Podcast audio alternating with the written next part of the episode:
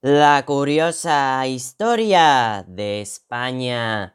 Episodio 20. Causas y bandos en la Guerra de la Independencia. Para analizar las causas del conflicto hay que resumir el reinado de Carlos IV, quien subió al trono español a finales de 1788 y, a los pocos meses, se vio desbordado por la compleja situación creada por la Revolución Francesa. La negociación con los nuevos gobernantes franceses fracasó por la radicalización del proceso revolucionario, lo que benefició el ascenso político de Manuel Godoy, guardia de corps de origen humilde, muy cercano a la reina.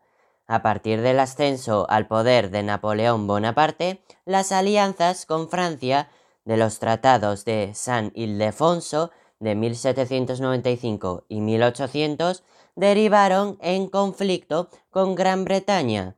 En la batalla de Trafalgar, en 1805, la armada franco-española fue destrozada por la británica, lo que supuso la pérdida de casi toda la flota de Carlos IV. Respecto a las causas del conflicto, el desastre naval, la crisis de Hacienda y la oposición de los privilegiados alimentaron la impopularidad de Godoy entre la población, más aún cuando, en 1807, se firmó el Tratado de Fontainebleau, que autorizaba a los ejércitos napoleónicos a entrar en España para atacar a Portugal. Los franceses se desplegaron por toda España, cometiendo numerosos abusos. Su presencia fue aceptada por las autoridades borbónicas, pero provocó la irritación de la población. El 18 de marzo de 1808 estalló un motín en Aranjuez que consiguió la destitución de Godoy y la abdicación de Carlos IV en su hijo Fernando, alrededor del cual se habían unido quienes querían acabar con Godoy. Las tropas de Napoleón han llegado en este momento a Madrid. Ante la confusa situación española, Napoleón trasladó a toda la familia real a Bayona, convenciendo a padre e hijo para que le cedieran sus derechos al trono.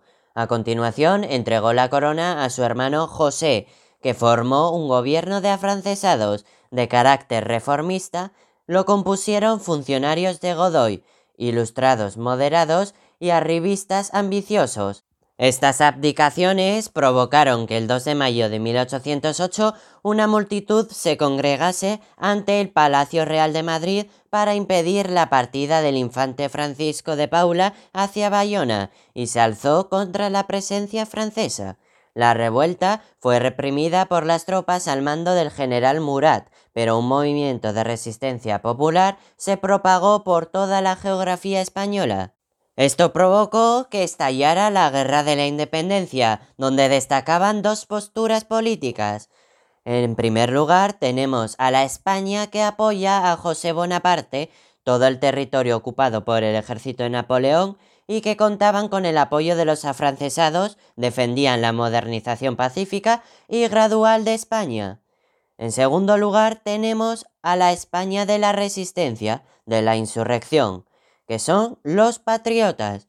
Luchaban en nombre del rey de España, Fernando VII. Este grupo se dividía en dos a su vez, liberales que compartían las ideas de la Revolución Francesa y los absolutistas que defendían el antiguo régimen. ¡Qué fascinante resulta la historia!